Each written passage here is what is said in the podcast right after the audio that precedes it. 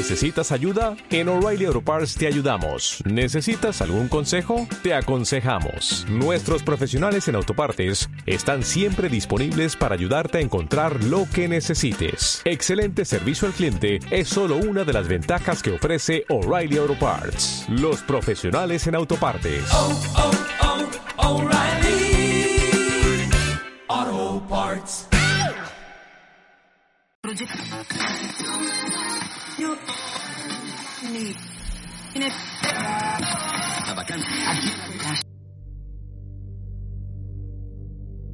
Entre columnas. Dirige la respetable logia simbólica Nikola Tesla. Presenta Federico Díaz. A través de distintas culturas, el jabalí ha tenido diversos significados de una forma u otra han estado relacionados con el astro solar. Los dioses lo utilizaban como emblema de valor, fuerza, superación y éxito. De esta manera buscaban transmitir sabios consejos a los hombres ante las dificultades. Este es el quinto episodio del épico mito de Heracles. El día de hoy hablaremos de la captura del jabalí de Erimanto. Esta tarea llevará a nuestro héroe a probar el dulce y amargo de un instante a otro. Una tarea que lo acercará un poco más a encontrar esa divinidad que aguarda en su interior. Hoy regresa al micrófono de entre columnas la maestro Marcela para acompañar al maestro Franco y en esta aventura épica dando color a nuestro programa contamos con el cuadro base, los maestros Nora y Aldo. Realizada la presentación y desde el santuario de nuestro templo en Guadalajara, Jalisco, México, les damos la bienvenida a este cuarto trabajo de Heracles, dedicado a la captura del jabalí de Rimanto. Estamos entre columnas, lugar donde converge la ciencia y la virtud.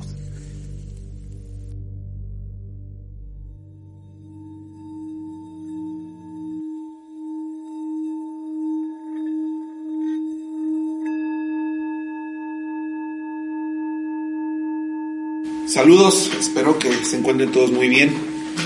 Bienvenidos una vez más a este programa entre columnas. El día de hoy, como ya escuchamos en la introducción, nos acompaña nuevamente Marcela. Hola, ¿qué tal? Buenas noches. ¿Qué tal? Muy buenas noches, Marcela. Y, y Franco. Buenas noches. Buenas noches. Buenas noches porque estamos casi a las 2 de la mañana grabando. Sí, de hecho, ha sido una plática muy interesante. Empezamos este, la reunión alrededor de las seis y media, pero ha sido un cúmulo de conocimientos y muchas cosas que... Este tema movió mucho. Bastante, bastante. Estamos este, en un negocio que está emprendiendo Marcela. Gracias. Ajá, si gracias. están en Guadalajara, vengan a la Bóveda Púrpura en Ciudad Granja, un negocio de, de Marcela, restaurante que les van a atender de lujo. No, exquisito. Una atención de primera. Ah, Felicidades. gracias, gracias. Todos van a ser bienvenidos. Espero verlos por aquí. Refieran al ah, programa de radio y podrán obtener algún descuento, alguna cortesía Excelente, de parte de la casa. Hoy, Bien. hoy lo voy a aprovechar. Bien. Bueno, pues al calor del vino tinto, el chocolate y el café, empezamos este programa. Eh, y vamos a empezar como ya lo hemos estado haciendo regularmente, este, con la parte del mito y poco a poco ir descifrando con, la ayuda de, de nuestros maestros eh, de qué se trata todo lo que está trabajando Hércules. Inicia. Sal, hijo mío, y captura al jabalí. Salva una región que, que salva una región asolada, pero toma el tiempo de alimentarte. Así inicia tal cual lo que es la captura del jabalí. Eh, me llama mucho la atención desde el inicio, le está diciendo, toma el tiempo de alimentarte. Yo, a mi punto de vista, para mí es importante porque es necesario marcar como las pautas ¿no? de- del ciclo humano. Digo, por más que nos encante la filosofía, por más que nos encante la especulación mental, estamos dominados por el cuerpo, la, la materia. Y algo que debemos aprender es darle los espacios a cada uno de esas necesidades, tanto la intelectual como la orgánica. Entonces, Libra, al ser el regente de este trabajo, es el equilibrio. Y algo que nos invitaría a esto es pues, a tener equilibrio. No puedo hacer ningún ritual, ningún trabajo si mi cuerpo físico está ahí atorado. Entonces hace una, un llamado muy importante de atención el maestro mencionar el trabajo Hércules de decir tienes que cuidar tu ser, ¿no? A mí me gusta la frase de el cuerpo no, no debe de estorbarte. O sea, sea lo que vas a hacer, el cuerpo no debe ser un estorbo, es, es un vehículo, es un medio para lograr las cosas. Un aliado. Pues sí, podría decirse así. Al final, todo lo imaginario o mental que queramos hacer requiere de nuestro esfuerzo físico en este espacio-tiempo. Entonces, no podemos librarnos de él y es algo que hay que tener cuidado. Sí, en esta misma línea, bueno, vamos a seguir eh, relatando el mito de una forma amena. Sabemos que hay interpretaciones de distintos autores, de distintas fuentes. Sin embargo, al final de cuentas, este, vamos a buscar ir relatando, que, englobando qué dicen en la generalidad. Entonces sale Hércules y se dirige en búsqueda del jabalí. Llega a una montaña, este, empieza a subir la montaña, una montaña nevada, ya nos lleva a una cuestión que es, hay frío. Elevada. Elevada, empieza a subir, ¿sí? Ahora, este, y se encuentra con un amigo. Algunos autores mencionan que fue eh, su maestro, su maestro que le enseñó lucha, otro nada lo menciona que es un amigo, y este es un centauro. Hasta aquí. Estamos hablando de una montaña elevada, una montaña fría, y se encuentra con un centauro. ¿Cómo podemos interpretarlo? Bueno, partiendo del comentario de Franco, es muy importante en este trabajo en particular que se envía a la búsqueda de un eh, animal en una región, en una montaña, en donde las condiciones pueden mermar de alguna forma el cuerpo. Entonces, esta parte habla de un poco o mucho de la preparación física, mental y emocional que debe de tener cualquiera de nosotros para poder enfrentar ese, en este caso en particular, esa captura de ese animal bajo ciertos, eh, mm, ciertas condiciones que va a demandar cuestiones físicas, bien dicho. El cuerpo no nos debe estorbar, no, al contrario, debe ser algo que nos favorezca para poder hacer este trabajo o estos trabajos. Un cuerpo debilitado, un cuerpo enfermo, un cuerpo eh, poco ejercitado, pues nos va a quitar eh, probabilidades de poder cumplir ciertas tareas. Este es parte de la simbología de el alimentar, que en este caso hablamos de la parte física, para poder ir dando contexto al mito y poder ir avanzando hacia la simbología del mismo. Ahora, estamos hablando que el manto es este la cumbre montañosa que en aquel entonces se conocía más alta. Es lo mismo que pasa con el este a ver si recuerdo correctamente el monte de, de Sion, ¿no? Sí. Que es lo que significa es un lugar elevado, un lugar este pues que está más próximo del cielo, es el concepto, todos los lugares elevados significan eso, que están más próximos al concepto de la deidad que asumimos que está sobre nosotros. Entonces es una proximidad al concepto idealista, es a donde nos queremos aproximar. Pero para aproximarnos a cualquier ideal el humano parte al final de cuentas desde lo que es, desde su ser. No se puede aproximar por otra proyección, tiene que aproximarse por lo que es, su trabajo, su cuerpo, su ser, todo lo que tiene entendido como su identidad eh, yoica. Y esa es la parte tal vez más medular del punto.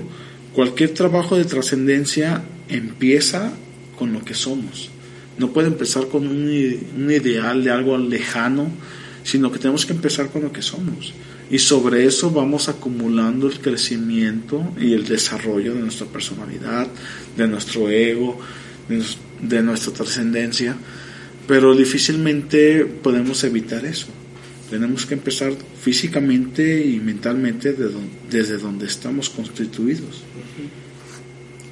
Es que esta parte de evitar me, me llama. Creo que eso es lo más importante. Al final del día, si no tenemos el concepto de quién soy, cómo vamos a poder externar o alimentar o eh, contribuir para poder llegar a un crecimiento o hacer alguna tarea en particular si no sabemos de qué estamos hechos. ¿Cuáles son nuestras virtudes? ¿Cuáles son nuestros defectos? ¿Cómo, eh, cómo hemos trabajado esta piedra bruta para poder ir acumulando herramientas físicas, eh, de conocimiento y experimentales o de experiencia para poder lograr cada uno de los pasos que se tienen que seguir para llegar a concluir o hacer alguna tarea. Esto es importante, no podemos dejar a un lado quiénes somos e intentar hacer algo que, que no tendría un sentido si no sabes quién eres. Creo que ahí pues la pregunta desde las escuelas griegas, el pues, conócete a ti mismo, va, va, a partir como ese punto de inicio sobre el cual vamos a construir. Tenemos que conocernos a nosotros mismos, qué tenemos, qué no tenemos, todos estos adjetivos calificativos que nos definen como una persona y sobre eso empezar a construir una identidad que va muy ligado al concepto que pues todo ser humano pasa en adolescencia, que adolescencia significa eso, adolecer. Adoleces de una personalidad, es ahí donde uno va construyendo su identidad. Y esa prueba, este ejercicio que hace Hércules en, en Libra, pues es algo que todos los seres humanos sufrimos en nuestra adolescencia es esa identificación de una identidad yoica, de adjetivos calificativos que nos definen y que identificamos cómo somos o cómo no somos, que tenemos que pasar para poder constituir nuestra definición de ser. Sí. Ahora, entonces, continúa el relato.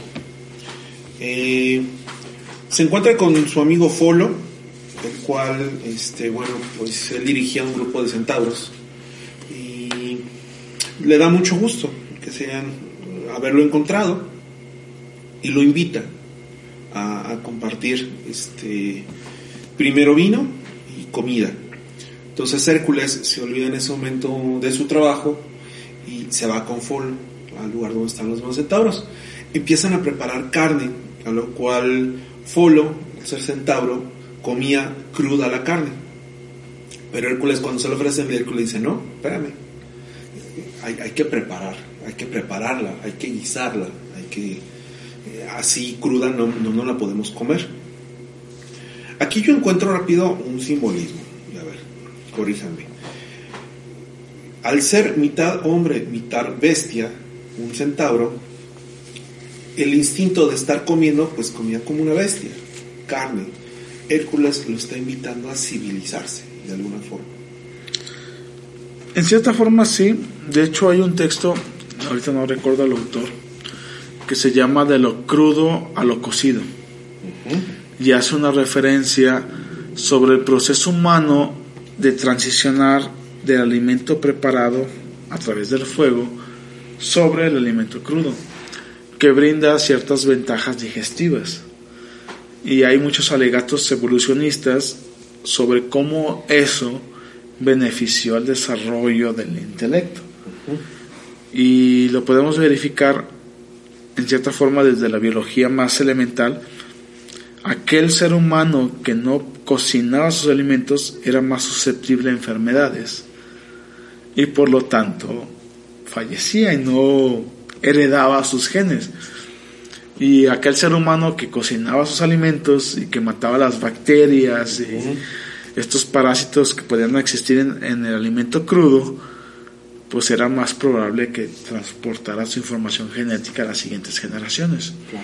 Entonces, sí, la civilización en muchos contextos está descrita que va de la mano a cómo preparamos el alimento. De hecho, ahorita con nuestro tema de este virus, el coronavirus, hace una mención muy importante que en nuestro país, que es México, el índice de mortalidad es el más alto del mundo. Y sin embargo, también comparativamente, nuestro país es el primer consumidor de refresco de soda, es el primer eh, país consumidor de carbohidratos, de azúcares. Entonces hay una relación en lo que comemos y al finalmente las consecuencias orgánicas de cómo se comporta nuestro organismo. Entonces, pues sí, de los, yo creo que los griegos en su tiempo observaron esas relaciones de aquellos que enfermaban por no cocinar los alimentos y aquellos que pues eran un poco más sanos en cocinarlos y en parte del mito también dan esa enseñanza de que pues es necesario tener un cuidado en algo que desconocían como son los patógenos, las bacterias y eso y que ellos solo encontraban que pues la cocina, el fuego eliminaba y, minimizaba. De hecho lo mismo pasó con la cerveza.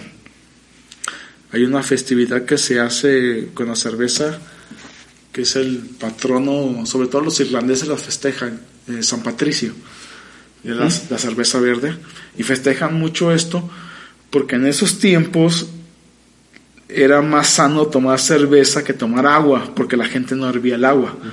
Y para hacer cerveza había que hervirla. Entonces el cólera, que era una problemática de esos tiempos, era más habitual en la gente que no consumía, no consumía cerveza que en la gente que consumía cerveza. Y todo ello se debía a que hervían el agua. Era un, era un procedimiento, pero como se desconocía, simplemente le dieron la venia de ser un santo a, este santo patricio, porque pues al cultivar cerveza y ofrecerla desde el monasterio, que eran los que hacían la cerveza, como hervía el agua, pues era más menos probable que te enfermaras por beber, tomar cerveza que por tomar agua corriente. Creo que eh, eso ha traído a la actualidad es muy importante.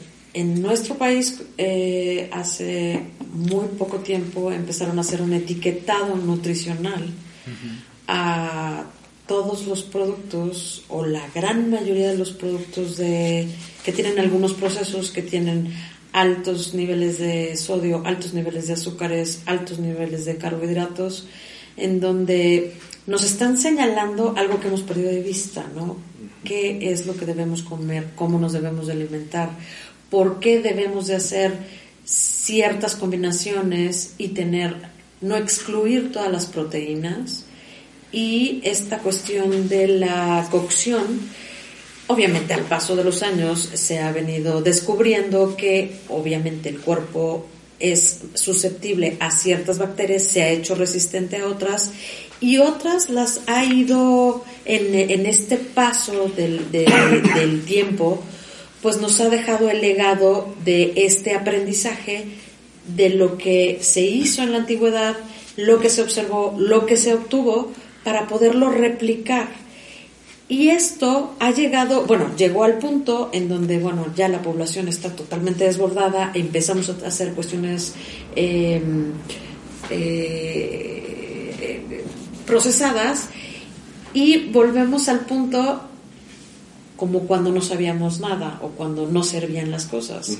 Entonces creo que esto es un, este es un parteaguas, es un momento importante de la historia de la vida en donde nosotros tenemos que pararnos a meditar qué ha sucedido en, todos en todo este tiempo y qué hemos perdido, en particular en la cuestión alimenticia, que podría ser un gran aporte, no nada más para las cuestiones físicas, o sea, para las cuestiones intelectuales y mentales que nos permitirían eh, tener unas mejores digestiones, esta, estos ayunos, que son muy valiosos eh, para la regeneración de algunos órganos y reparaciones de órganos. La cuestión de el agua como tal, sí, hoy también es, es, un, es un tema eh, importante que ya hace algunos años, eh, en mi época cuando era yo joven, nadie imaginaba que el agua se iba a embotellar en algún momento.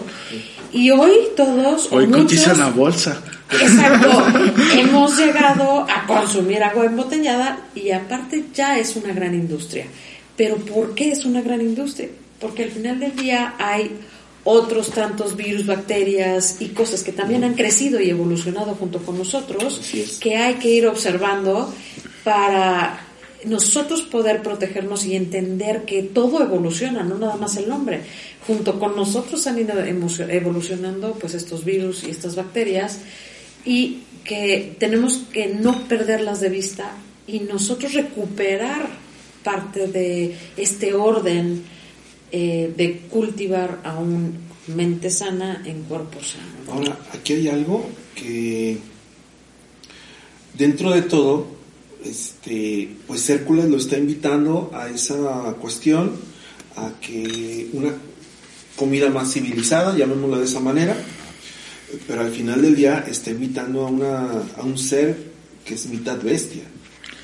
O sea, que quizás lo entienda a medias, pero no está conforme porque no es un humano completo. Sí, aquí, digo, para mí pues es un tema muy importante en nutrición.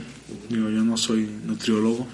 Conozco y he trabajado con gente dedicada a la nutrición, pero su justificación de su rama de estudio, que surgió hace algunos años, va en ese sentido, ¿no? En realidad la nutrición humana es muy específica y depende de muchas variables, tanto tipos sanguíneos, metabolismos, actividad física y eso. Y es necesario conocerla y asimilarla para lograr un desarrollo óptimo de, del organismo físico. Entonces, en ese punto yo creo que es algo que los griegos observaron, sobre todo porque para los griegos y como precursores de lo que son los Juegos Olímpicos, eh, tanto el cuerpo como la mente era una vinculación muy importante, ¿no? De hecho, la frase en cuerpo sano, mente, sana, pues es heredada de ellos, porque entendían en cierto concepto, tal vez no al detalle metabólico, no al detalle ah, biológico, físico, químico que podía existir, sí veían una relación de que un desarrollo óptimo del organismo producía un desarrollo óptimo de las ideas. Y es algo que nuestra cultura actualmente, con esta posmodernidad, pues hace un lado y dice, no, no me juzguen, ¿no? Yo quiero ser un obeso mórbido y, y acéptame, ¿no? Pero esta, esta cultura... sí, esta cultura, pues sí, más arcaica, más elemental, aún así observaba que en realidad el concepto mente-organismo es un uno, es una unidad. Y yo creo, y yo le doy el valor en ese sentido, de que para tener una estructura de pensamiento ordenada, en realidad se manifiestan nuestras acciones ordenadas, ¿no?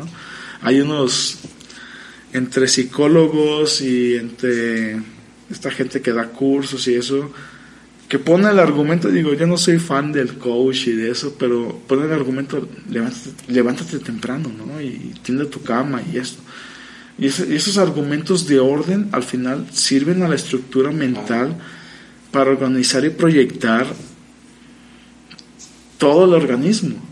Y si los perdemos de vista y si descuidamos eso, pues hay una consecuencia. Y no podemos justificar esa consecuencia bajo argumentos falaces, que es básicamente errados en lógica, de decir, ay, acéptame, ay, este, considérame. No, hay, hay, algo mal en tu circunstancia orgánica, porque el organismo no está propio para ello. Y yo lo apoyo mucho, por ejemplo, en el concepto de los rituales, digo, en nuestras líneas de protocolo, que es un al final de cuentas un canal masónico, hay rituales y hay un orden y hay un lineamiento y ese valor al final nos da estructura y nos da forma de actuar y nos da pensamiento y finalmente debería reflejarse también en una estructura orgánica, porque el cuerpo no debe ser un estorbo, sino es. no, no llevamos a cabo los rituales. Una herramienta más. Es una herramienta más, exacto. Sí, Claro. Y, y se va a poner más interesante esto. Sí, Porque se- no, no, para nada peor. más. No, se, se- se Porque es- esto, esto es Libra y Libra es el equilibrio. Y el equilibrio es una precisión en lo que somos, tanto pensamiento como ser. Sí. Entonces, ya que estamos alimentados, estamos comiendo, estamos compartiendo, bien Y padre estamos, con- estamos cumpliendo con el mismo ejemplo del, el ejemplo, así es. del ejercicio de Hércules, bonito, porque ¿eh? antes de Hércules trabajo. lleva a que se pierde por ahí. Así es. Entonces, le dicen, ¿sabes qué? Eh, le dice Hércules, pues vamos a celebrar completo. ¿Por qué? Pues porque me da mucho gusto de volverte a ver. Folo dice, ok, pero ¿sabes qué? Eh, hay una barrica, nada más, y ese es un vino especial, que solamente se abre y se bebe con los miembros, o sea, con los hermanos. Es, es un vino que no se puede, una barrica que no se puede abrir sin la presencia de todos. Sí, porque es para momentos especiales. A lo cual el gol le dice, ¿y acaso este no es un momento especial? ¿Acaso no te da gusto? No, pues sí. Ábrela y la abre. Y empieza a circular el vino, el vino tinto. Empieza a hacer sus efectos normales. ¿entiendes? De embriaguez. de embriaguez el vino tinto. Que, y aquí, aquí voy a poner una pausa. Vino, simbolismo. Sé que hay mucho de donde rascar. No, muchísimo. Sangre, en primer lugar. Sí. Luego, para elaborar vino, el hombre tuvo que pasar millones de años para entender el fenómeno. Es un proceso intelectual, Al final de cuentas, en la elaboración del vino. Y en algunas, digo, yo no soy docto del hebraísmo, pero el vino significa secreto Sí. y se comparte solo con gente con la que puedes guardar un secreto. De vida espiritista. El, espiri- la- el concepto de el, el concepto de vivir espiritista o es el- esa parte viene de la destilación. El vino no es destilado, solo es fermentado. Entonces solo los, los destilados caerían en esa categoría. Pero sin embargo se le atribuye ese concepto al alcohol por el proceso alquímico del destilado. Y, y tiene esa significante, es, es algo ritual, ¿no? En todas las culturas, todas las bebidas embriagantes tienen un atributo espiritual de conexión con lo divino y sobre todo porque eliminan, y está comprobado científicamente, la barrera del neocórtex, que son los juicios. Entonces permite libre acceso a las decisiones. Entonces es- esa parte, pues obviamente también era observado por estas culturas de que había un libre fluir y le daban este atributo más divino y controlado. No todos tenían acceso al vino.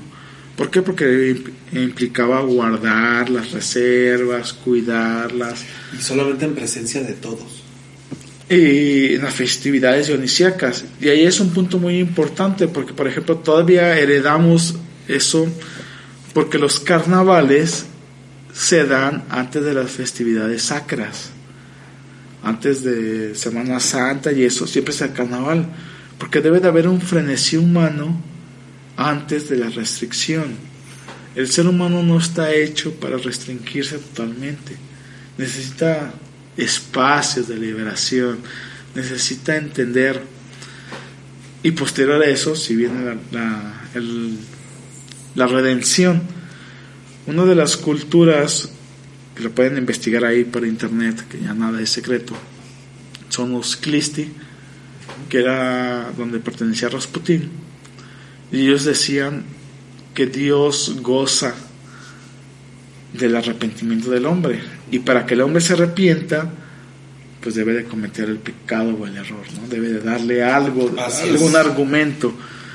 Entonces, en cierta forma y primitivamente todo eso ha existido en, en la civilización. Los griegos lo tenían con las festividades dionisíacas, que eran antes de las festividades apolíneas, que eran de restricción, de orden.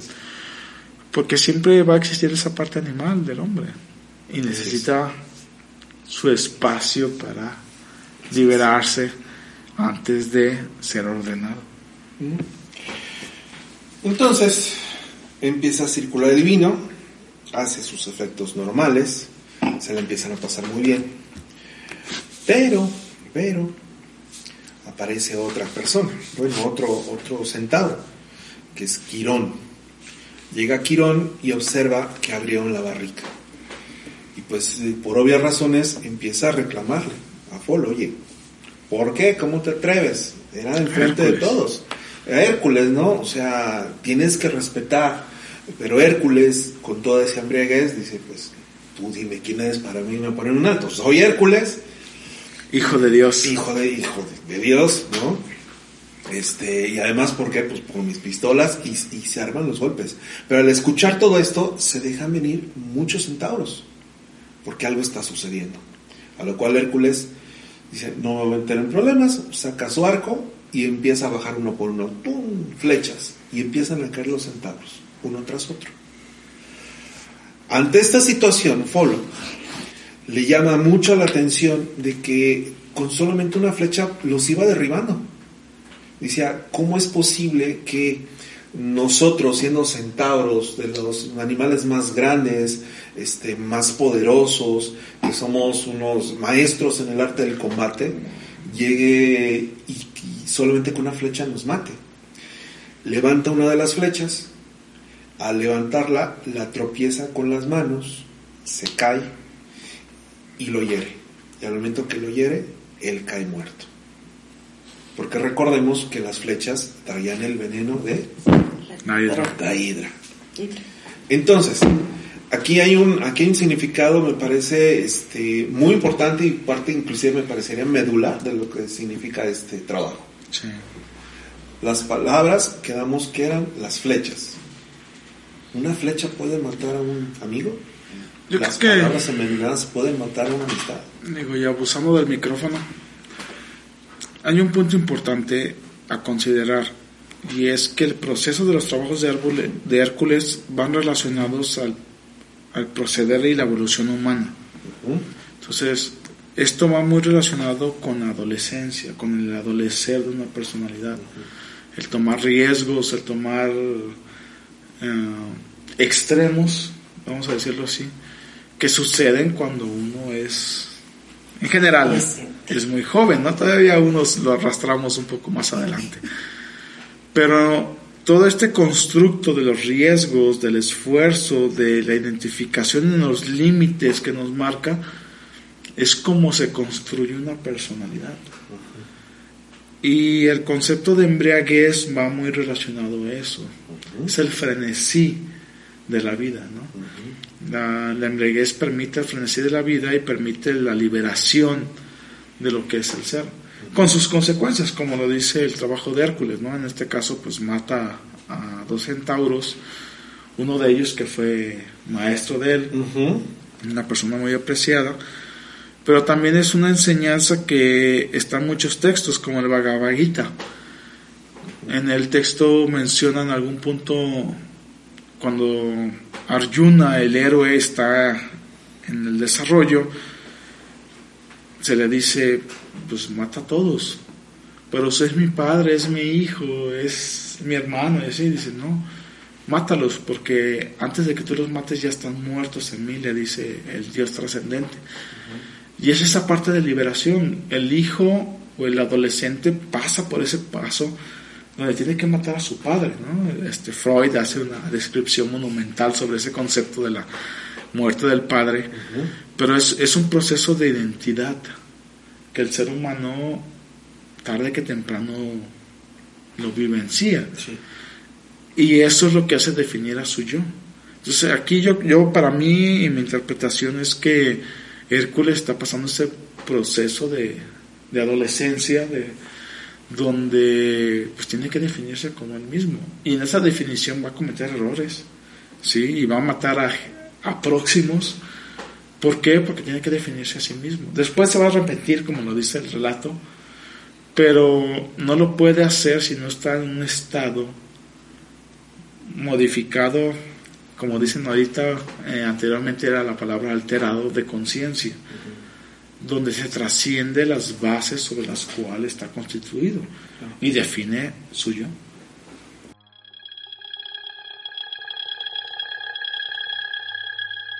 El caminante, un viaje al pasado. El jabalí de Erimanto. Dentro de la mitología griega, en las primitivas tierras altas de Arcadia, donde permanecían las viejas costumbres, el jabalí era una temible criatura gigante, también conocido como el berraco de Erimanto. Era un monstruoso jabalí que vivía en el monte de Erimanto, montaña sagrada y refugio de Artemisa, diosa de los animales y la caza.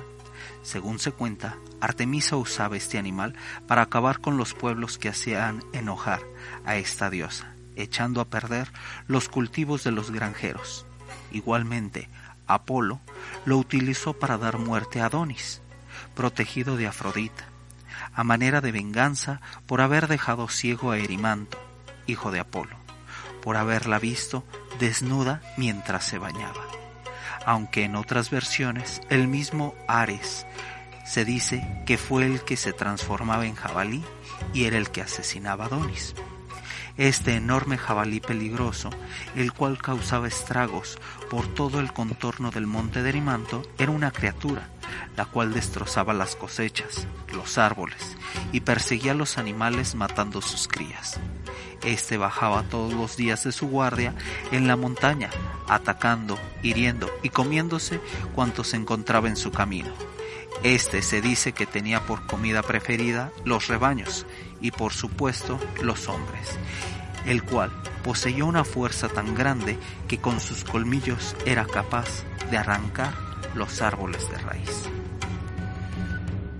Marcela, ¿nos puede pasar que sin querer, porque al final de cuentas no fue una acción voluntaria de Hércules matar a su maestro, pero terminó una acción de él matándolo.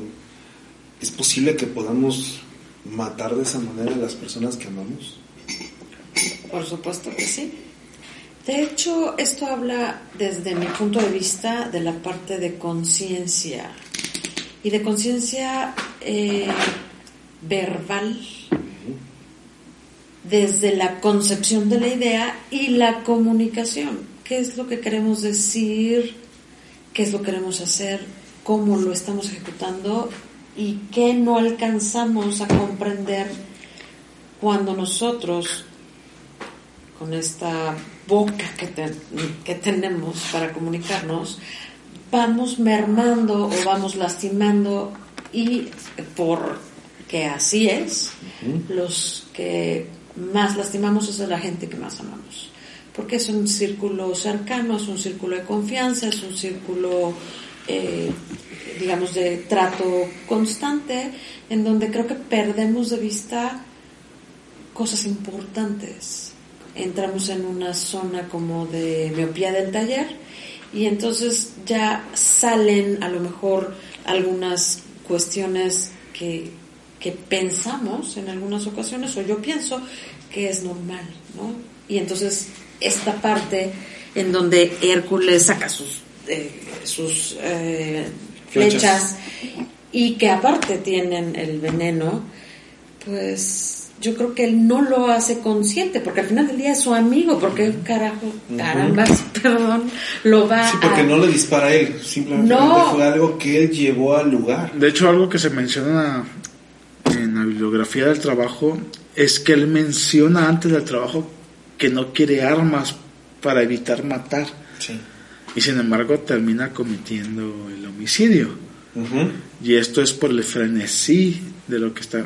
Eh, puede ponerse el argumento de la embriaguez, de esto, que en, en iniciación es algo que se pone a prueba a uno. Poder navegar sobre la embriaguez el frenesí, los estados alterados, ¿no? Porque la modificación de la conciencia para la evolución implica confrontar, lo que existe. Pero esa confrontación debe ser constructiva al final de cuentas, si no, pues nos destruimos. Y solo eso se logra cuando uno no mata, sino que asimila, que al final es lo que él termina haciendo con el jabalí. Entonces, este proceso previo le sirve de preparación, como a todos los que nos equivocamos en nuestra juventud, ¿no? ocasión, o dos o tres. Y o todos lo hacemos, pero hay que cometer el error, desgraciadamente, por así decirlo, para poder entender cómo funciona lo humano. Y lo humano funciona a través de las fallas. El problema radica, para mí, y también lo digo desde la evidencia propia, en no perdonar el error, en cargar el estigma del pasado. Y es un proceso pues, complicado, ¿no? Como Hércules lo va a vivenciar en, en su trabajo, porque tarda, tarda en cumplir su trabajo, porque cometió un error de su pasado, se distrajo, vivenció otras dinámicas en ese frenesí de la juventud y termina cargando la consecuencia de sus actos. Es decir, no quería esto y lo hice. Y al final de cuentas, él carga con el estigma. Y aún y cuando el trabajo se cumple, el trabajo no está, no se cumplió a la perfección. Que era algo que hablábamos hace, Hace poco, ¿no? ratito, El sí. concepto de perfección. Claro. Sino que uno, pues, carga los estigmas Claro. y carga las fallas. Entonces, una vez que cae Folo muerto, Hércules se da cuenta de lo que pasó. Todos los centauros, este, de igual manera, se detienen porque de igual no pueden creer que una flecha y que un rasguño haya matado a, su amigo, su compañero.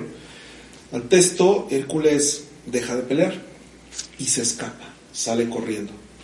Y vamos poniendo esos atenuantes, ¿no? Eh, con la embriaguez, después de luchar, este, se escapa con dolor al ver a su maestro muerto, hace una pausa y, se acuerda que tiene que cumplir con un trabajo. Y en ese momento deja a un lado todas cuestiones de, este, de dolor, de embriaguez y demás, lo pone a un lado y se enfoca en el jabalí con todos sus sentidos. Este, creo que también esto enseña que hay momentos en los cuales tienes que dejar a un lado tu peso para cumplir con tu labor. Sí, yo creía que uno no debe de cargar todo el tiempo las deudas, ¿no? Son cuestiones del pasado. Sí hay que asimilarlas porque si no, no se puede hacer el trabajo. Pero ese proceso, pues al final de cuentas es eh, en lo que cualquier persona que va a terapia trata de consolidar. Es decir, ese pasado trata de resolverse. No, puede estar cargando todo el tiempo porque al final te atrofia te atrofia tu conducta, te atrofia tu relación con las personas. Entonces, en un momento tiene que asimilarse y aceptarse. Esa sería la palabra para mí. Para posteriormente seguir con el nuevo trabajo. Y aquí, pues, es buscar el jabalí, que sería lo más instintivo de uno. O sea, es volver a revisar por qué se cometieron esas faltas. Al final de cuentas, para, para mí, Hércules vuelve a revisar por qué cometió esas faltas el logro del trabajo es tener resoluto de esa, de esa parte instintiva, de esa parte pasional, pulsiva, que lo llevó a cometer las faltas. Pero si no se puede resolver, la consecuencia es que uno lo repite. Sí. Y sale Hércules a cumplir con su labor. Nuevamente sigue subiendo la montaña, la montaña de Erimanto. Y hay que poner atenuante. Eh, algunos relatos mencionan que era luna llena, que también los poderes en este sentido de la luna, lo significante de la luna, eh, hace efecto. No lo encuentra, sin embargo, logra seguir sus huellas en la nieve y le pone una trampa. A lo cual el jabalí cae, Hércules lucha con él, no encuentra la manera de dominarlo hasta el momento en el cual le agarra las patas de atrás. Y cuando lo agarra de las patas de atrás, pierde su fuerza. Deja de pelear el jabalí. hasta aquí? ¿Qué pudiéramos encontrar? Bueno, aquí la, el punto a analizar sería cómo llegó a la conclusión de que tenía que, bueno, el, el trabajo era capturar al jabalí, buscar un punto débil para poder, después del frenesí, la embriaguez, la pérdida, tener que seguir trabajando para llegar a concluir con su trabajo, a pesar de las contrariedades, los errores, eh, los dolores, reponerse, aclarar, ordenar y volver a retomar los trabajos. Eso para mí es, creo que es algo muy importante que no debemos de perder de vista, no nada más en este trabajo.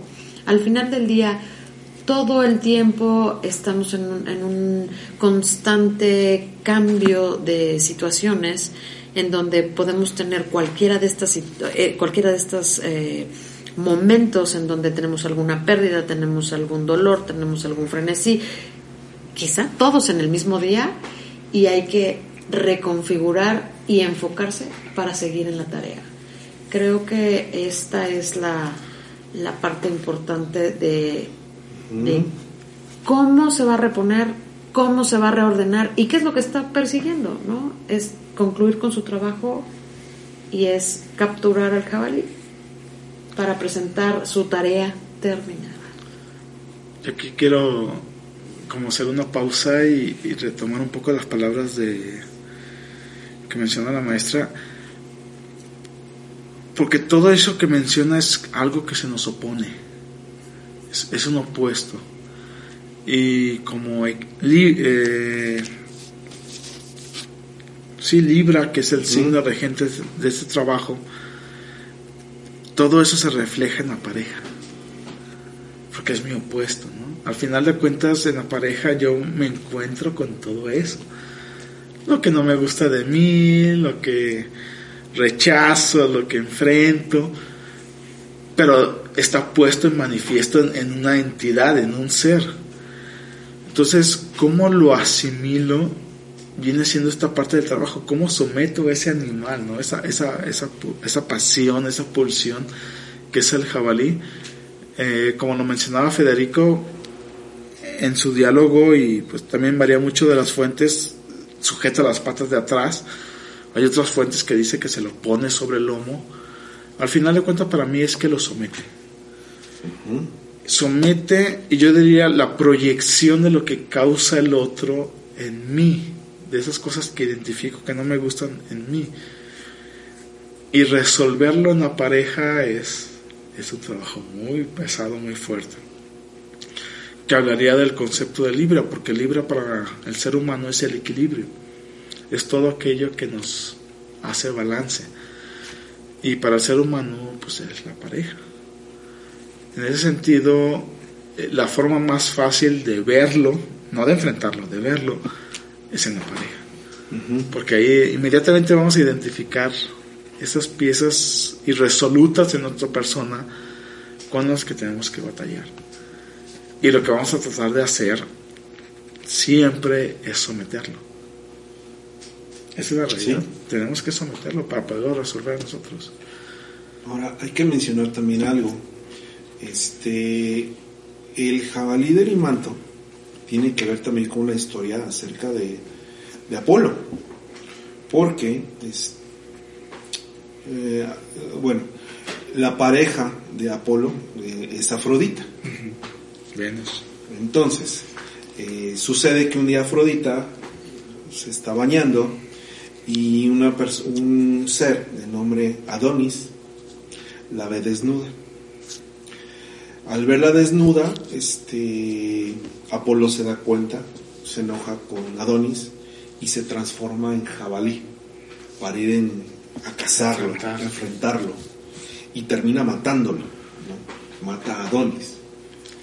Tenemos que entender que es Adonis, ¿no? Y Sí. es una estructura egoica sobresaltada, ¿no? Es, es el- la perfección de la proyección humana. Entonces. ¿por qué tiene que enfrentarlo Apolo desde lo animal?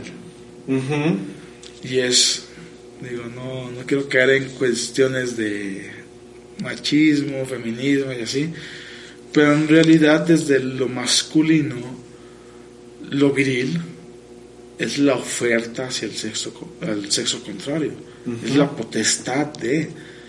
Entonces la forma de vencer esa imagen perfecta es a través de todo el instinto viril, toda la fuerza animal que puede presentar un ser.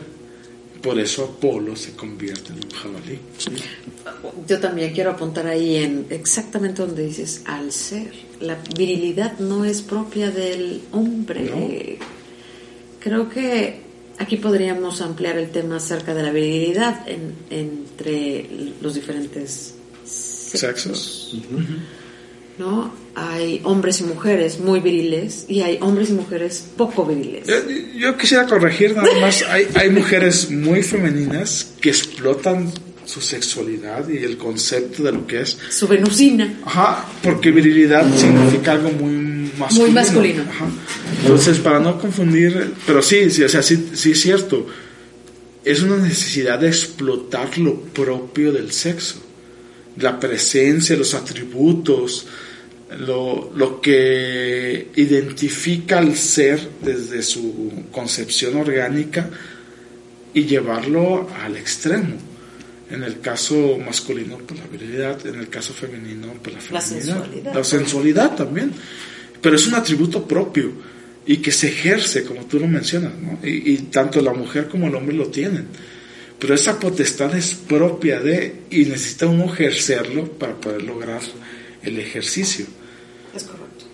Es correcto. Y lo que pasa es que tuvimos ah, hace poco un, un trabajo en donde un- uno de nuestros hermanos igual hizo un comentario casi idéntico. Y yo dije, pues, ¿qué pasó? Pues no, no somos este, Igual. iguales, que no somos iguales. Y entra aquí muy claro eh, esta cuestión que es esta fuerza propia de cada uno de, la- de las características de cada quien que ejecuta desde su, desde su, desde su esencia, ¿no? Desde su esencia venusina ellas y ellos desde su parte viril. Pero es este poder, ¿no? Que impulsa, que, que, que es el resorte que hace que, pues no sé, que defendernos, eh, continuar, eh, algo que nos lleva hacia adelante, más que otra cosa. Sí. Digo, a mí me gusta el, el uso de la etimología y las palabras. Y, por ejemplo, en la antigüedad, tampoco es que diga que así se marcan las cosas, pero la histeria se relacionaba al concepto femenino de cierto tipo de locura por el concepto de ístero, de útero. Entonces era muy propio de lo femenino, no podía haber un, un hombre Histérico. Porque no tenía instinto. porque era contra natura.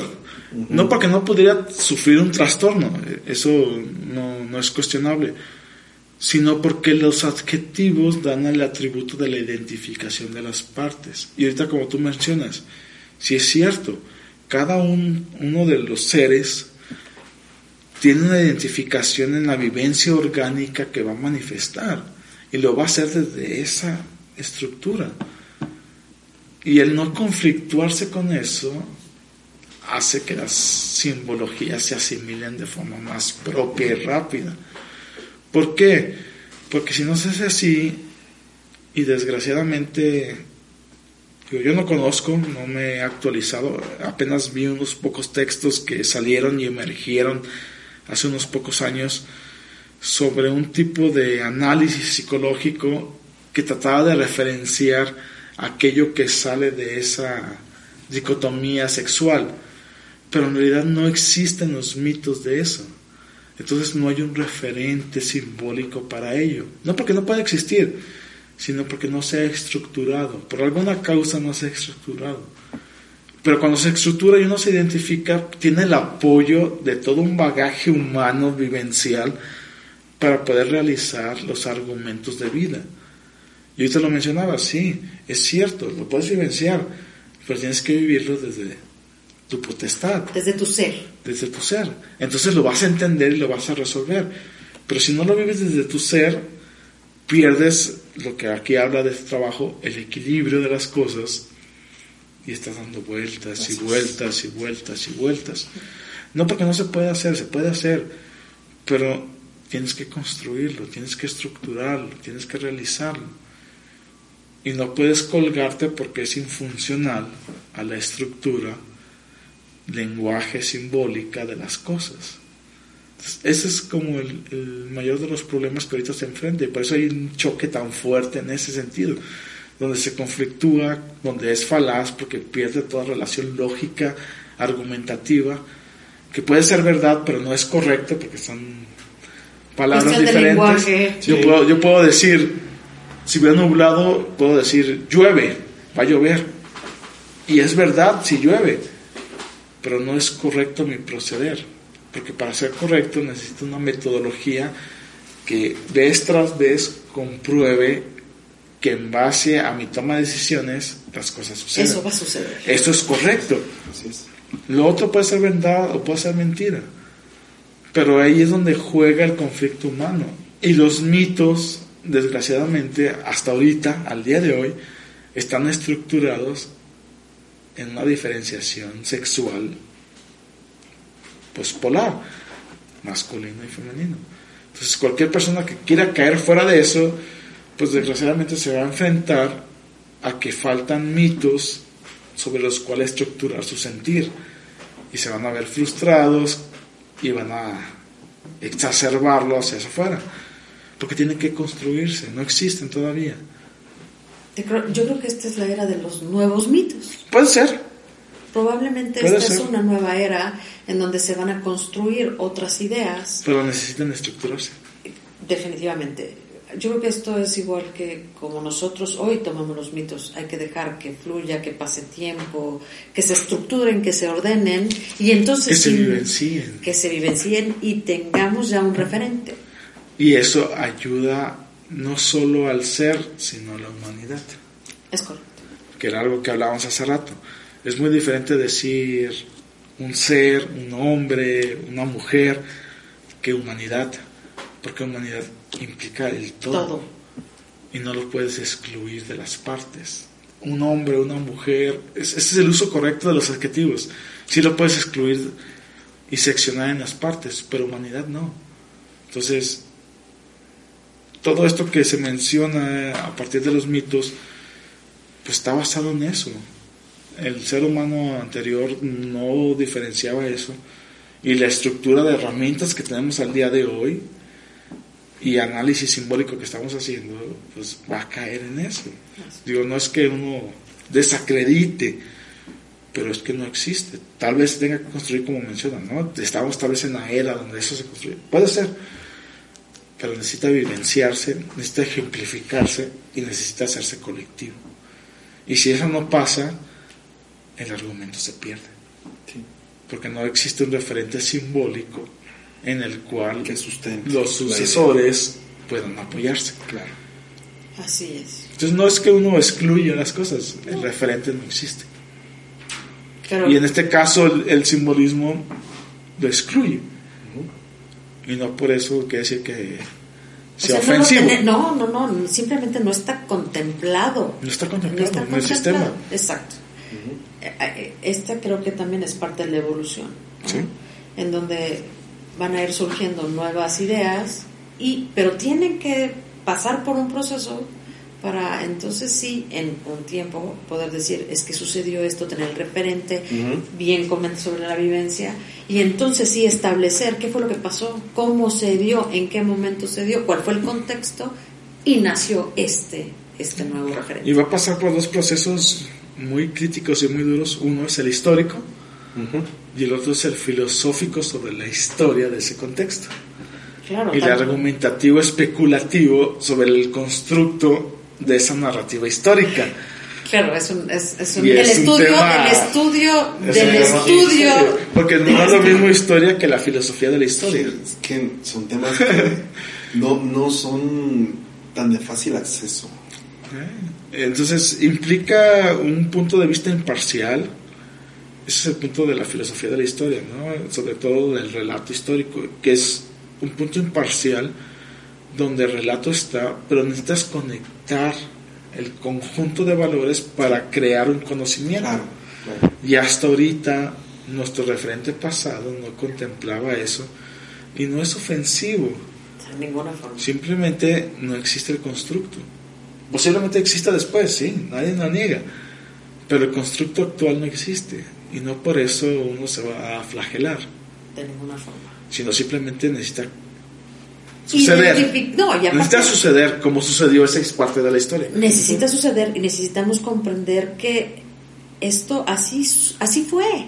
O sea, nadie está eh, haciendo un constructo, como lo llamas, sobre algo que no existe o no existía, no había esa idea, no estaba puesto en la mesa y entonces ahora lo único que cuenta para este trabajo en particular es hay un eh, esta- este trabajo de Hércules y a partir de cuál es su impulso como ser hombre y que también existen las mujeres. ¿Sí? Sí. Este, esta situación es la, creo que es algo muy rescatable porque no solo Hércules representa al hombre, o sea, Hércules también puede representar a una mujer. Está la pero- pluralidad del ser, Exacto, la pluralidad del ser en donde la mujer también está reflejada Es que y está en esa tiene- búsqueda de perfección.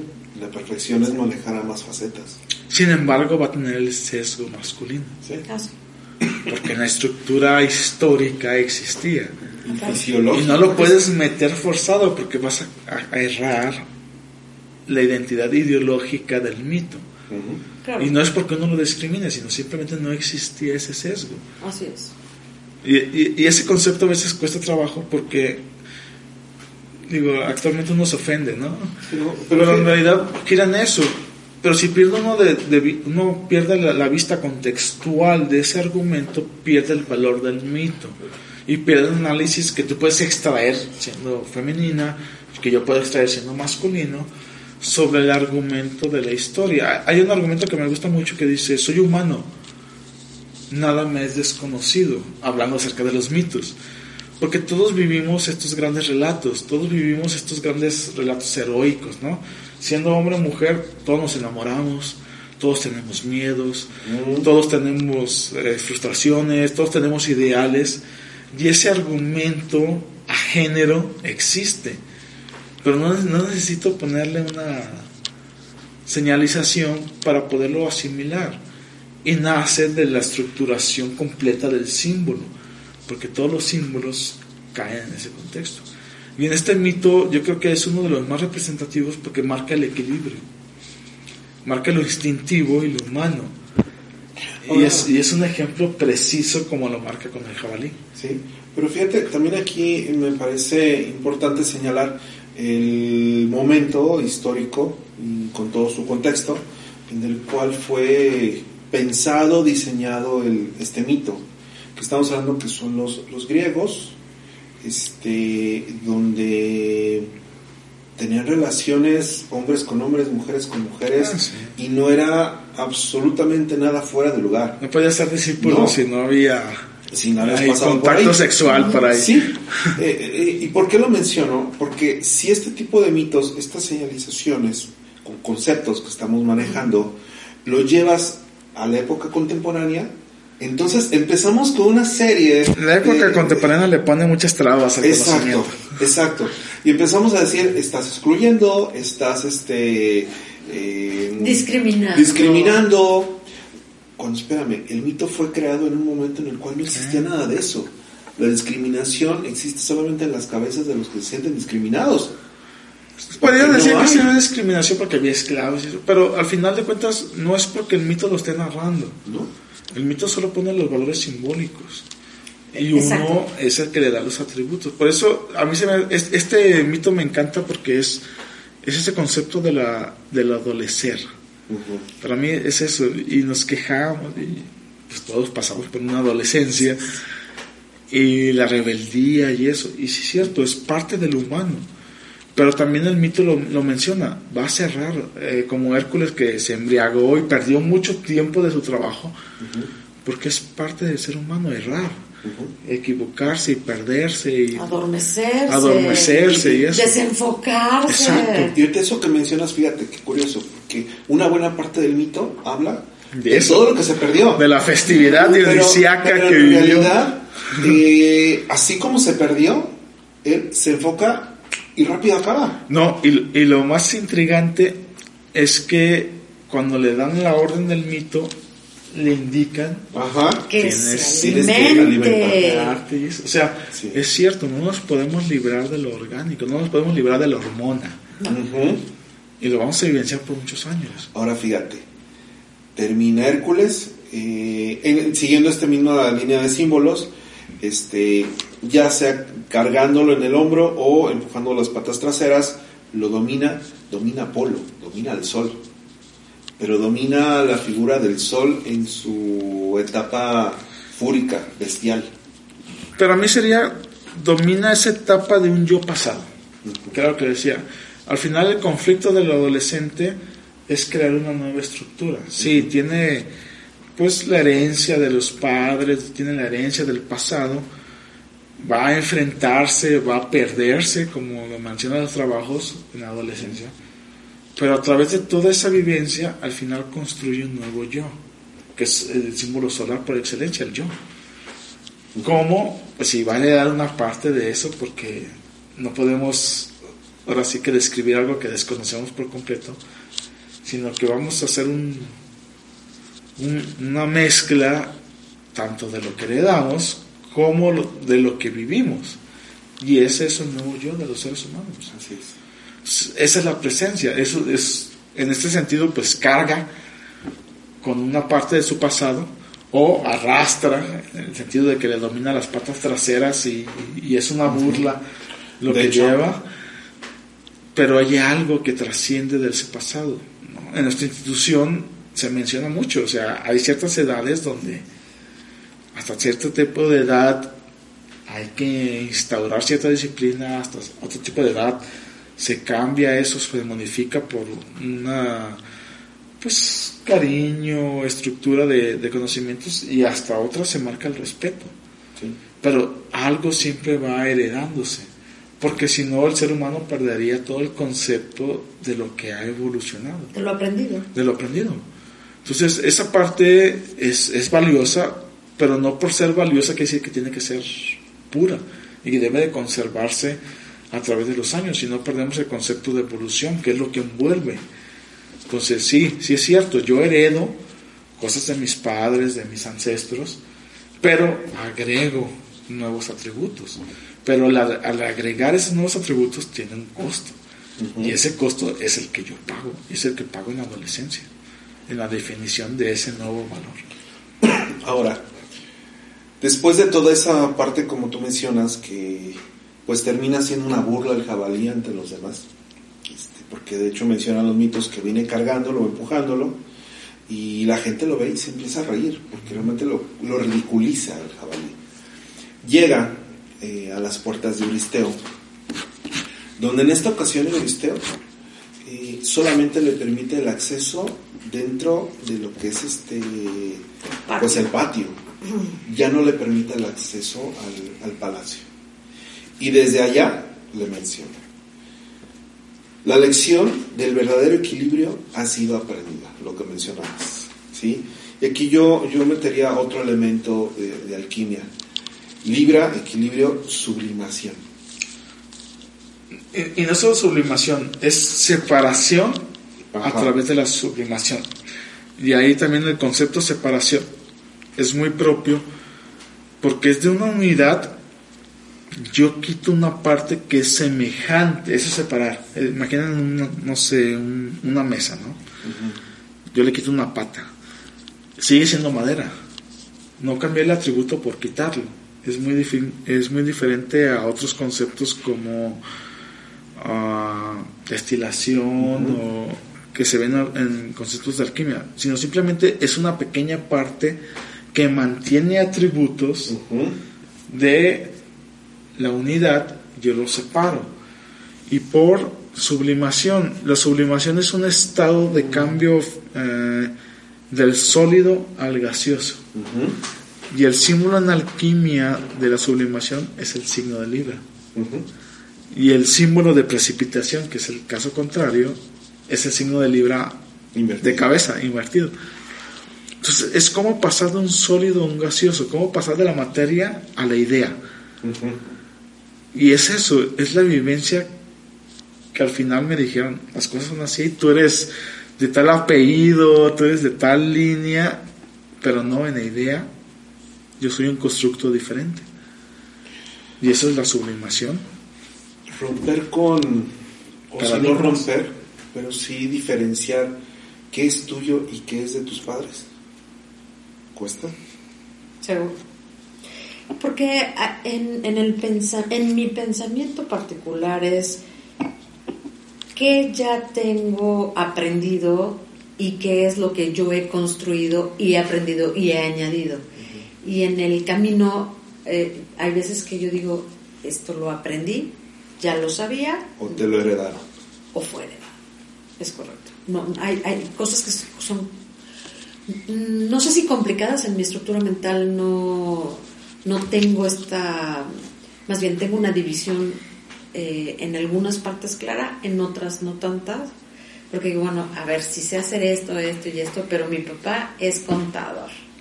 Pero ¿qué crees? Yo soy, o bueno, mi papá es cantante, porque es cantante. Bueno, fue cantante de ópera.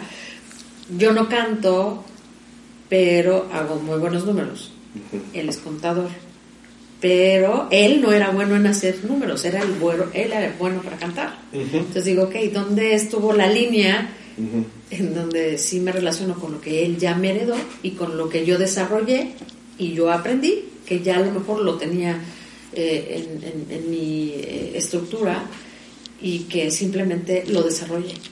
Eso es lo que, no sé, cuáles son propias y cuáles son heredadas. Y esto está cómico, como dice el relato, ¿no? Sí. O sea, cargas con cosas que para la vista de los otros podrían ser cómicas, como lo narras. Sí, claro. Sí pero no son cómicas. Es, es, algo, es, una serie de es un trabajo, es, un, trabajo. Es un, trabajo, pero a la vista de los otros, como lo narra el relato, ya sea que lo cargues o lo vayas arrastrando, parecía cómico, ¿no? sé cómo la, cómo la hora contadora o la hora negociante que viene de un cantante de ópera hace eso. Exacto, eh, exacto. Esta construcción de, de, del resultado de un legado o de un algo ya heredado que termina siendo ah, que, exacto, que, el resultado es otro, totalmente al que aparentemente pudiera haber sido. Hubiera sido cantante, cantante, más cantante, bohemia. Y más cantante. Y más cantante, y no lo soy. Estaríamos grabando en Bellas Artes. Exacto. Sería yo una cantante. Y le dice Oresteo, aún falta una lección que deberás de aprender, deberás de encontrar, de conocer y rectamente comprender. O sea, primero la tienes que encontrar. Quiere decir que tienes que buscarla. Y una vez que la encuentres, debes de conocerla. Y después de conocerla, debes de comprenderla. Porque además, con esto el cuarto trabajo está completado. Sin embargo, has pasado una vez más el portal Considera las lecciones del pasado. Reflexiona sobre las, pruebas, hijo mío. Dos veces vas, vas a matar lo que deberías de amar. Para mí ese, esa, esa, última frase donde matar lo que deberías de amar es muy simbólica. De hecho en alquimia existe como el concepto de la, de la muerte del rey, donde el rey es asesinado y otro de los relatos para mí más hermosos que muestran esto es con el mito de Arturo, del rey Arturo, donde su hijo incestuoso al final terminan los dos dándose un abrazo donde se, se matan. Y esta parte es, es muy valiosa porque en realidad enfrentamos eso. Nosotros heredamos por crianza, por genética, mucho de nuestros padres y cuando nuestra vida nos enfrenta a circunstancias que ponen en, pues en, en- en- afronta esos, esos conceptos, esos ideales, lo primero que tenemos que hacer es matarlo. Y decía en el Bhagavad Gita, y vuelvo a repetirlo, o sea, tienes que matar a tu hermano, tienes que matar a tus padres, ¿no? Digo, no, no textualizan esto, pero significa esa, esa, esa relevancia simbólica. Las vivencias del pasado no son las mismas del presente. Sí. Y cada uno de los individuos pues tendrá que enfrentar sus circunstancias para poder construir su nuevo ser. Pero si heredamos y aceptamos todas esas líneas, nos privamos de la experiencia. Entonces necesitamos vivenciarlas para construir nuestro ser. Entonces yo creo que mucho de ese trabajo, mucho de esta frase va en ese sentido. La definición del ser, del yo, pues sí, parte de lo que heredamos, pero mucho va a radicar en lo que enfrentamos sobre lo que heredamos. Porque no podemos enfrentar lo que desconocemos, vamos a enfrentar lo que ya sabemos. Conocer los límites. la única forma. Pues sí, pero y eso radica en lo que ya sabemos. Mi límite es lo que sé. Así es. Y es ahí donde Hércules permanece dentro de las puertas de la ciudad, donde se prepara para el siguiente eh, mito, hazaña. Sin embargo, eh, Euristeo en ese momento da la orden de que le construyan una tina de bronce. Una tina de bronce donde aún no, hasta este momento no se sabe para qué la, la ordena. Sin embargo, más adelante vamos a encontrar que busca guarecerse. Ya vimos que ya no dejó entrar a Hércules al templo. Y ya, está, bus- miedo. y ya está buscando dónde esconderse. Y así es como termina este mito, donde se empieza a preparar Heracles para el siguiente trabajo que es limpiar los establos de Augias. Acuario.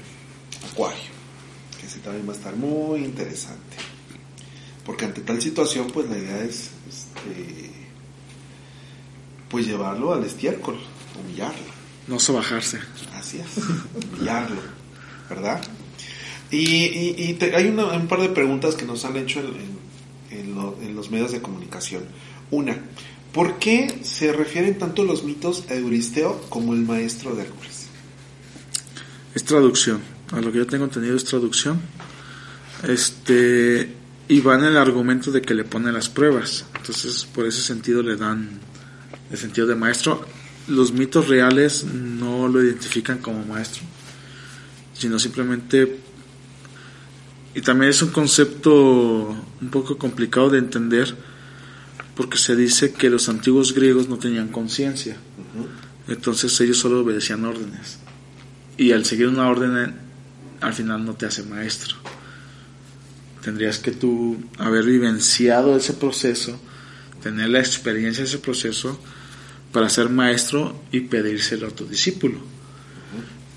Eh, Es una traducción para mí, a lo que tengo entendido, moderna y dándole un sentido más este metafísico, trascendental, que le ponen el nombre de maestro, pero el mito original no lleva el título de maestro. Mi maestro. Muy bien. Pues prácticamente estamos ya terminando la- el podcast del día de hoy. Eh, sin embargo, antes de irnos, eh, ¿alguna palabra que nos deseen compartir de lo que hemos vivido el día de hoy? Si están en Guadalajara, vengan a la bóveda púrpura en Ciudad Granja. Gracias. Marcela los va a atender muy bien y van a tener una muy buena degustación de comida y de buen vino. Les agradezco muchísimo. Otra vez, mu- muchas gracias por la plaza. Eh, es increíble compartir con ustedes ese tipo de eh, análisis sobre la perspectiva que tenemos acerca de los trabajos de Hércules. Nos enriquece, nos llevamos, eh, en, en lo particular me llevo un salario eh, gigante y agradezco a mis queridos hermanos el haberme invitado a colaborar una vez más con ellos. Gracias. No, gracias por, por acompañarnos. Franco, Yo también agradecido porque todavía me aguantan este por la invitación y pues ya saben que me gusta esta parte Lo de tuyo, lo tuyo, lo tuyo. Lo mío, lo mío, lo mío es ahí hacerle al análisis simbólico.